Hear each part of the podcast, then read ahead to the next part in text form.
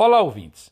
Enquanto aguardamos para assistir ansiosos o Grande Prêmio de domingo na Turquia, no Autódromo do Istanbul Park, vamos tratar aqui com vocês da possível troca de motor da Mercedes-Benz do Hamilton e como tudo isso pode influenciar na continuação do campeonato.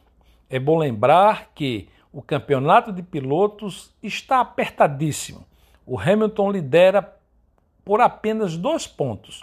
E o Verstappen vem de uma prova de recuperação espetacular na Rússia.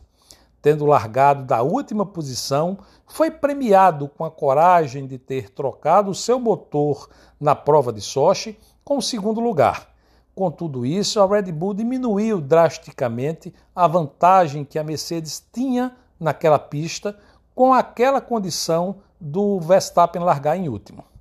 Agora, o peso da decisão está na mesa da Mercedes-Benz. Se sabe que é necessário a troca dos motores para que se evite uma quebra no meio da prova, já que as unidades motrizes já têm a sua vida útil tecnicamente alcançada, estando sujeito agora a uma falha a qualquer momento. É por isso que as equipes estão trocando os motores mas conforme a regra, você só pode trocar até três motores sem punição. À medida que você já alcançou essa troca, a partir de agora você vai sofrer uma penalização no grid. Então, meus amigos, a Mercedes-Benz vai trocar o motor do Hamilton e arriscar ter a mesma sorte da Red Bull no Grande Prêmio de Sochi? A McLaren, que vem muito bem, vai ter também que tomar essa decisão. Será que ele fará isso já na Turquia?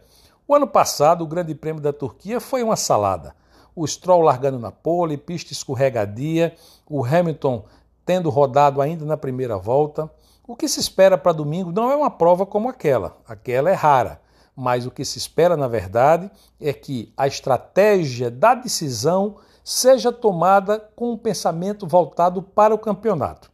E nunca é tarde para lembrar que quem paga a conta mesmo para as equipes é o campeonato de fabricantes e que a Mercedes está na frente da Red Bull com um pouco mais de folga. Até a próxima coluna, nos vemos aqui.